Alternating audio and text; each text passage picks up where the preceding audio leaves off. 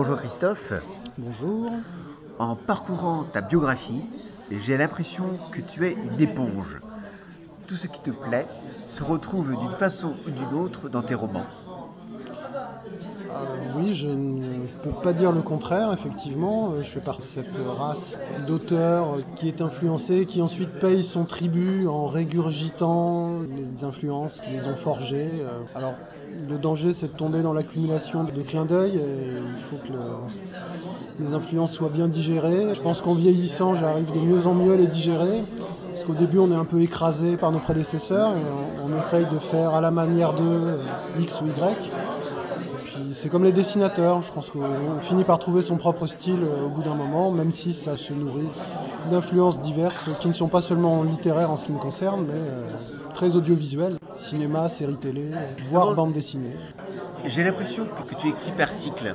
D'un côté fantasy, puis la science-fiction, puis le polar. Oui, ben en fait, je suis l'esclave de mes envies, donc j'ai des périodes. J'ai eu ma période clonage, j'ai eu ma période voyage dans le temps, ma période uchronie. Récemment, j'ai écrit sur les dieux, un roman jeunesse qui s'appelle La Reine de Vengeance, où les dieux euh, interviennent à l'arrière-plan. Et un autre adulte où ils ont un rôle beaucoup plus euh, proéminent qui est Las Vegas Mytho. Donc là, je sors de ma période Dieu. Je ne sais pas encore quelle va être la prochaine. Tout cela n'est pas réfléchi, concerté, intellectualisé. C'est vraiment le coup de cœur et les envies du moment qui dictent ma production petit à petit, on s'aperçoit que tu es écrivain jeunesse, écrivain adulte, tu travailles pour le cinéma, tu travailles pour la bande dessinée aussi. Alors la bande dessinée, pas encore, hein. c'est plus pour mon plaisir, c'est un hobby. J'ai pas trouvé encore le dessinateur euh, libre et sur la même longueur d'onde que moi. La rencontre, la belle occasion ne s'est pas encore faite, c'est pas encore produite. Maintenant cinéma, oui j'ai des projets, mais alors le cinéma euh, c'est très long, très compliqué, il y a 56 décisionnaires contrairement à la littérature où vous avez un éditeur et ou un directeur de collection. généralement le feu vert est, très rapide. Au cinéma et à la télé c'est l'enfer surtout à la télé où ça passe par tous les étages de la boîte de production, puis de la chaîne, donc j'ai des projets qui ont fini dans un tiroir pour la plupart. Là, le Cinoche, ça a l'air de frissonner un peu. Tant que c'est pas signé, je ne développerai pas. L'un de tes premiers romans parus au Fleuve Noir s'est retrouvé sous forme de fausse bande-annonce sur le net. Quelle a été ta réaction?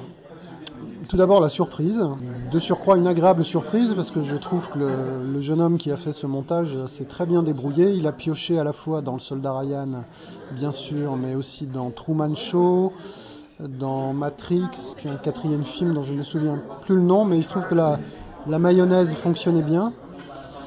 Justement, en parlant de la brèche, un gros producteur français m'a contacté, les deux plus gros de la place de Paris. On a eu un rendez-vous. Voilà, ça fait partie des projets qui frissonnent. Alors bon, c'est un peu surréaliste parce que la brèche en France, ça me paraît compliqué à monter. Mais bon, ces gens ont des épaules conséquentes. Ils cherchent un réalisateur. Là encore, rien de signé, des belles paroles, un très bon contact, un très bon premier contact.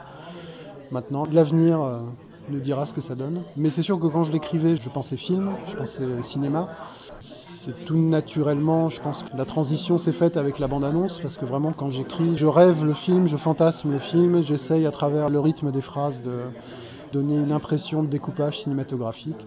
Euh, parce que je viens de là, moi j'ai fait des études de Cinoche, je suis un réalisateur frustré, ça se ressent tout naturellement dans mon travail littéraire.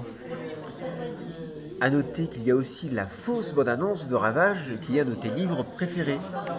Oui, j'ai Ravage, je l'ai lu en troisième. Alors j'ai eu une année de troisième formidable en français. Euh, notre prof nous avait fait lire Ravage, Le meilleur des mondes de Huxley, il nous avait montré Blade Runner, je crois qu'on avait enchaîné avec Malville. Bon, c'était une de ces années euh, à marquer d'une pierre blanche.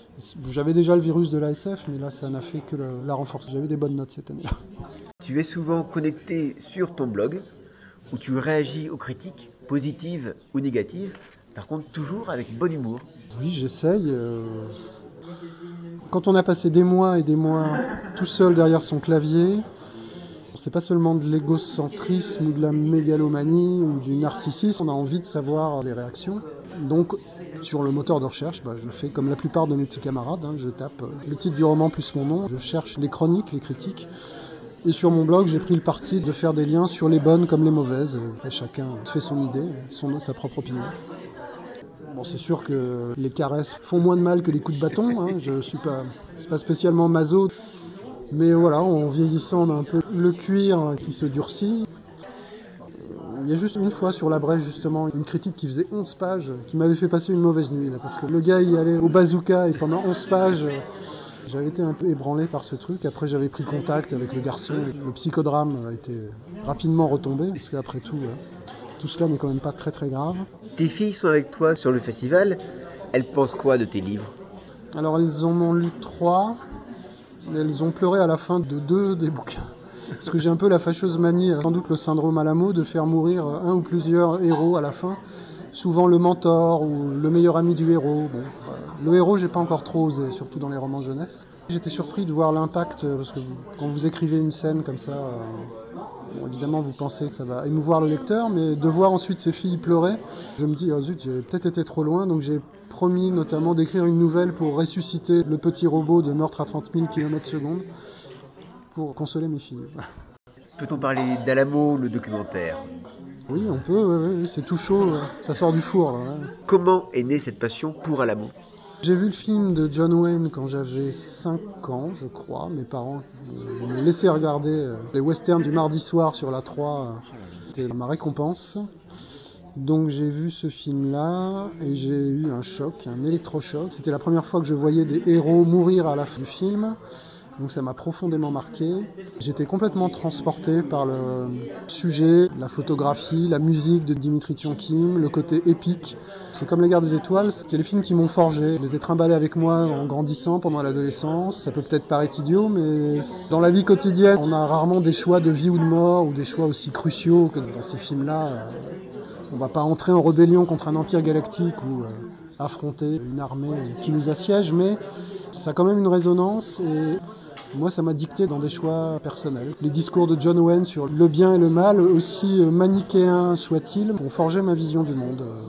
Et vous en avez fait un documentaire bah, il se trouve que j'ai été aux États-Unis pour fêter les 50 ans du film de John Wayne. J'ai rencontré quelques acteurs et techniciens survivants du tournage qui maintenant ne sont plus tout jeunes, il n'en reste plus beaucoup. Et surtout, j'ai rencontré beaucoup de fans comme moi qui sont venus des quatre coins du monde pour honorer la mémoire de ce film. C'était très émouvant. Donc j'avais mon caméscope familial sous la main, j'en ai profité pour faire des interviews et filmer des images. Et en rentrant en France, j'ai habillé tout ça avec un ami qui est monteur, qui s'appelle Philippe Pomponté, qui est super doué. Et, maintenant, ce qui est génial, c'est que quand j'ai débuté dans l'audiovisuel il y a 20 ans, c'était la croix et la bannière pour faire le moins de petits courts-métrages avec une caméra 16. Le montage, c'était compliqué, la post-production, c'était l'enfer. Là, on peut tout faire à la maison, nickel, avec un super beau rendu d'image, un mixage impeccable, bon, at home, à la maison. Donc ça me donne envie de retourner à la mise en scène. Tes projets, tu en as plusieurs. Tu as entre autres un roman historique qui parlera des rapports ambigus entretenus par les nazis avec le jazz sous le Troisième Reich. Et un autre, on doit imaginer Solaris revisité par Jack London. Alors celui qui est vraiment sur les rails en ce moment, et en cours de finition, c'est le roman sur le jazz et les nazis qui s'appelle pour l'instant, c'est un titre de travail, Swing à Berlin. Donc l'idée m'est venue en allant à la Cité de la Musique où il y avait une expo sur le jazz et le Troisième Reich, enfin, sur la musique en général sous le Troisième Reich, et tout un pan de l'expo était consacré au jazz considéré par les nazis comme une musique de nègre, de dégénéré, une musique abominable, et, mais quand même apprécié aussi bien par l'élite que par le peuple qui aimait beaucoup le swing et les big bands et qui avait besoin de se changer les idées par rapport à toutes les restrictions qu'ils pouvaient connaître par ailleurs. Donc en 1942, Goebbels a eu l'idée originale de constituer des orchestres de swing ariens avec comme musiciens des blonds aux yeux bleus. Donc il y a une sorte de Star Academy qui a été organisée pour recruter à travers les fanfares et les jeunesses hitlériennes des jeunes gens susceptibles de faire danser les foules. On ne parlait pas de jazz mais de musique de danse accentuée rythmiquement, ce qui est très alléchant comme terminologie. Donc je suis parti de ce point de départ-là, en étant étonné que personne n'ait jamais rien fait là-dessus, en fiction en tout cas.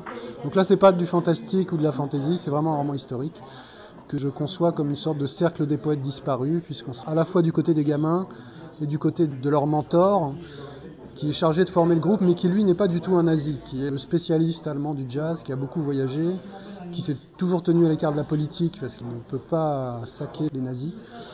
Mais euh, là, il n'a pas trop le choix. Le parti lui met le grappin dessus et l'oblige à monter ce groupe. Mais euh, voilà, je ne vous dis pas la suite. Très bien. Bah écoute, euh, merci beaucoup et puis bon courage pour la suite de tes projets. Merci à vous.